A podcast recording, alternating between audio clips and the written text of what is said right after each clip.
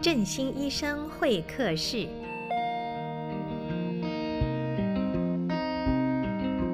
各位朋友好，我是振兴医院新陈代谢科时光中医师。今天很高兴能与大家分享新陈代谢科门诊常见的疾病之一，就是所谓的代谢症候群。代谢症候群它有五个组成因子，只要符合了三个，就算是代谢症候群。第一个就是肥胖，那什么叫做肥胖呢？简单的讲，就是男生的腰围超过九十公分，或是女生的腰围超过八十公分，这个就是所谓的肥胖，这是第一个。那第二个最主要就是说血糖的问题。如果说你的空腹血糖超过一百，或是你已经在接受糖尿病药物的治疗，这个也算是一个危险因子。然后第三个就是所谓的血压，血压如果说你的收缩压超过一百三，舒张压超过八十五的话，这个也算是一个危险因子，或是你已经在吃降血压的药来治疗，这个就是危险因子之一。然后第四个就是所谓的高密度脂蛋白胆固醇，就是我们所谓好的胆固醇。在好的胆固醇方面来说的话，男生应该要大于四十，女生应该要大于五十，好，mg per dl。好，这个单位好，那这个如果说符合的话，也算是一个危险因子。然后第五个就是所谓的三酸甘油脂，如果说你的空腹的三酸甘油脂超过一百五十 mg per dl 的时候，这时候就要考虑到。或是你已经在接受降三酸甘油脂药物治疗的时候，这时候也是一个风险因子。如果说这五个风险因子里面，你只要有三个，好，包括三个以上的话，你就是属于一个非常典型的代谢症候群。要判断自己有没有代谢症候群，其实并不困难。第一个，你的腰围大概多少，自己心里应该有数。九十公分，大概男生的腰围来讲，换算起来大概就是三十五点五寸腰。那女生来讲就是三十点五寸腰。所以说，当你的裤围或是你的裙围，男女超过了。三十五点五寸，或是三十点五寸的时候，这个就是代表你已经有了肥胖，这个是第一个。那第二个，血压的话，你自己在家平常就可以测量，超过一百三 over 八十五毫米汞柱，这个也算是一个危险因子嘛。那第三个就是有关血糖、血脂，好，血脂包括了。高密度脂蛋白胆固醇，或是好的胆固醇，还有三酸甘油酯，这个只要到医院去测一下，大概抽个血就知道了。那如果说你已经在吃呃降血糖的药，或是降血压的药，或是降血脂药的时候，其实就已经是有了。所以自己要来判断有没有得到这种所谓的代谢症候群，其实就是非常的简单。你光是不抽血，两个数值你当场就可以知道，一个就是你的腰围。对不对？另外一个就是你的血压，这个是非常容易可以取得的一个资料，或是再加上你已经有在吃糖尿病的药，那大概就是了嘛，哈。只要有五个呃危险因子符合三个以上的话，包含三个，这就是我们所谓的代谢症候群。所以自己要知不知道有没有代谢症候群，所以在判断上来讲，并不算太困难。那首先，代谢症候群我们摆在最重要的就是肥胖，因为肥胖可以说是高血压、呃血压、血糖跟血脂的母亲，对不对？如果说你体重增加的话，你不去好好治疗，以后可能就会生出三个畸形儿，一个就叫做高血压，一个就叫做糖尿病，另外一个就叫做高脂血症，好，就会有这种情况出现。所以呢，减重来讲就是非常重要的一个问题，只要能够把自己的体重给控制好的话，其实你的血压、血糖跟血脂都可以得到立即的一个改善。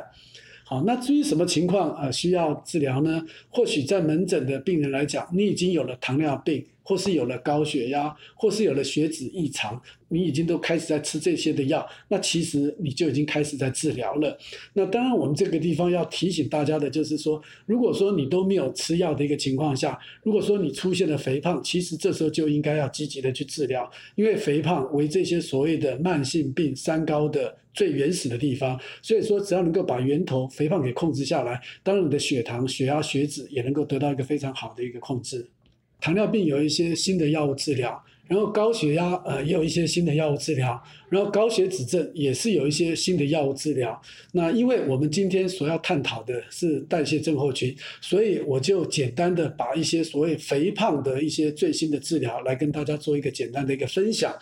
那以口服方面来讲的话，目前来讲呃市面上能够买得到的大概就是罗氏鲜哈，这个可是这个减重的效果并不算太好。甚至很多的病人服用之后可能会有油便，好，或是腹胀、恶心、呕吐、肠胃道的这些副作用。那减重的效果基本上来讲也没有算太好，好，那因为是自费的部分，所以呢，很多病人都比较不愿意采取这种所谓渐进式减重的一个方式来治疗自己的肥胖。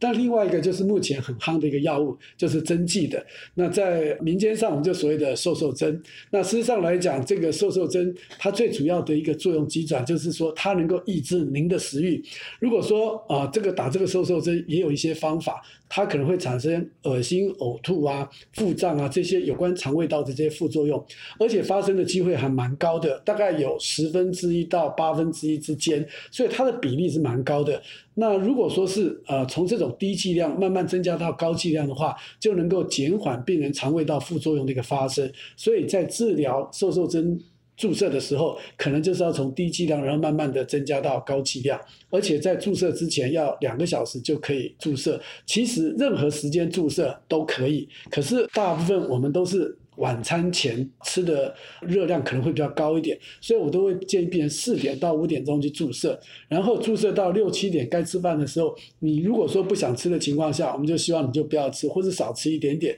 那千万不要以为说，哎，我打了瘦瘦针之后，呃，我一样照常吃，那这样子的话效果就。就不好了，为什么？因为最主要打瘦瘦针的目的就是抑制你的食欲，减少你食物的摄取，而达到一个减重的一个效果。而如果说你觉得自己接受了治疗，然后吃东西并没有去减少它的量，那事实上来讲，那这个针就有点白打了，啊，完全没有所谓治疗上的一个效果。基本上来看减重门诊的哈，大概有七成是不需要减重的哈，真正需要减重的只有三成了哈。那特别是如果说用药物的部分的话，药物都有它的适应症，并不是啊每个人都可以注射的。那目前来讲，以瘦瘦针的治疗准则的一个标准来讲的话，大概就是你的身体质量指数要超过三十以上，或是你的身体质量超过二十七以上，然后合并有一些所谓的共病。我们这里面的共病就包括了高血糖啦，哈，高血压或者高血脂这些等等，就可以考虑啊接受瘦瘦针的一个治疗哈。这个是啊有关药物的部分。那当然，我们最重要的要跟病人讲哈，你千万不要在短时间之内减得太快，因为刚开始减的时候都是减掉的是水分，并不是你的脂肪。好，所以呢，这点呃大家要了解。减重的话，其实还是要靠饮食的控制。那如果说用运动来减的话，那几乎是难上加难呐，因为运动来讲的话，一般刚开始需要把所谓的糖类或是所谓的碳水化合物跟蛋白质给消耗完毕之后，才能够动得到脂肪。那如果说是一般标准来讲的话，大概你要运动五十分钟之后才可以燃烧到你的脂肪。那换句话说，大家想想看，你平常的运动时间有那么长吗？运动的强度有那么高吗？大概都不太容易达到。所以真正想要控制体重的话，可能还是需要呃饮食来控制会比较有效。那如果说刚你在开始减的时候，我们帮病人减重的第一步就是希望病人每天要去测量体重，早晚各一次。为什么要测量自己的体重？减重的第一步，并不是说你在短时间之内能够少多少公斤，而是起码让你的体重不要再继续的往上升。所以每天测量体重就显得非常的重要。这个是第一个。然后第二个，你要做这个所谓的饮食日记，或是我们讲的食物日记。简单的说，就是把你每三餐所吃的东西。的内容，还有它的量，还有它的时间点，你都要把它给记录下来。那这个或许大家都觉得这个不重要，这个好像是个流水账。错了，其实这个是非常的重要。因为当你做完这个食物日记之后，拿去给医生参考看的时候，那医生就知道你的哪一些热量是过多的，你应该去怎么样调整你的饮食的内容，这样子才能够达到一个减重的一个效果。然后第三个也提醒听众朋友，尽量不要吃宵夜。这个吃宵夜是减重的一个非常大的一个危害因素啊，所以第一个你要不要吃宵夜，然后对于这种所谓的高糖高油脂的食物哈，都要少吃。那换句话说，甜的果汁啦、饮料啦，特别是珍珠奶茶这类的冷饮，尽量的不要去吃。还有一些油炸或是煎的东西来讲的话，这些也要少吃。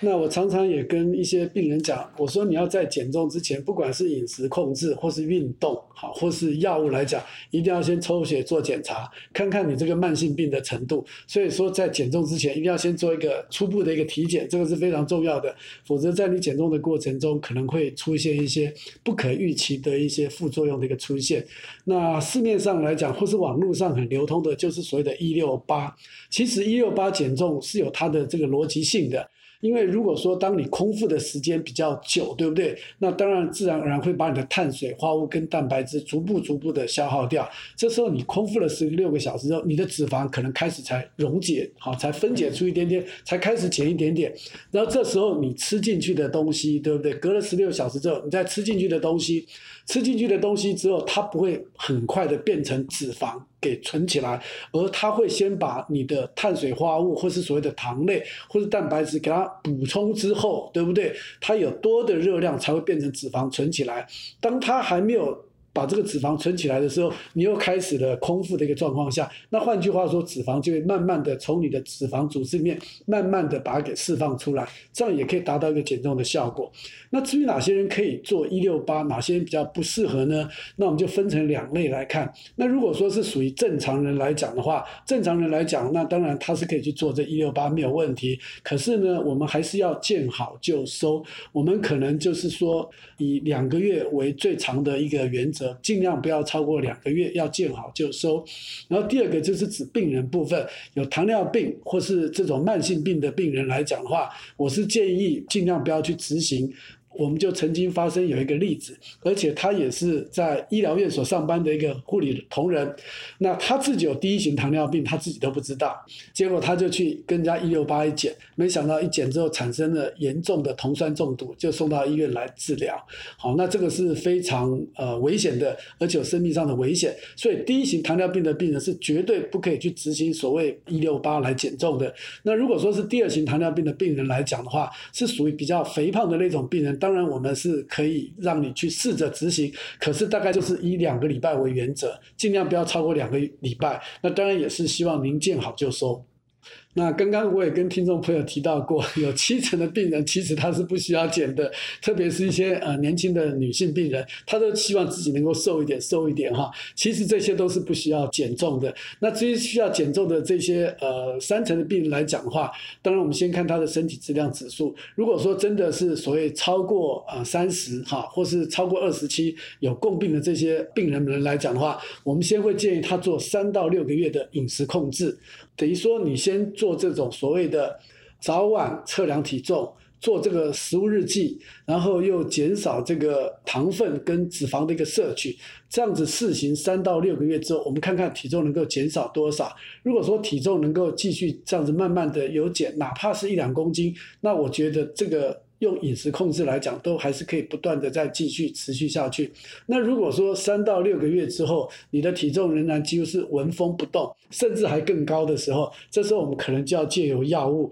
好，或是其他的胃内球的方式，或是手术的方式来治疗。不过当然，手术的治疗方式我们会摆在最后一线，因为那个是属于一个侵入性的一个治疗，而且呢，手术之后也会有很多的后遗症啊。像我有一个病人，就是他去呃做了一个减重手术之后，他的确是减重了，可是造成一个严重的贫血，基本上啊、每个月就要回到医院注射这个铁剂的一个针剂的一个治疗。好，所以说大家不要以为开完刀就没事，其实开完刀还是会有很多的问题存在。所以我们把这个减重的或是所谓的代谢性手术，把它摆在最后面。当然，我们最好最健康的一个减重方式，还是透过饮食的控制跟一个运动的治疗，然后。效果不彰的时候，我们再考虑药物。那像新的药物来讲，治疗的减重效果也都蛮好的，甚至有一个更夯的药物，目前美国的 FDA 还没通过。那这个减重的药物是更强了哈，几乎减重大概百分之八十以上的人都可以减少百分之十的一个体重。不过这个药是目前来讲是一个原子弹哈核弹头的一个减重的药，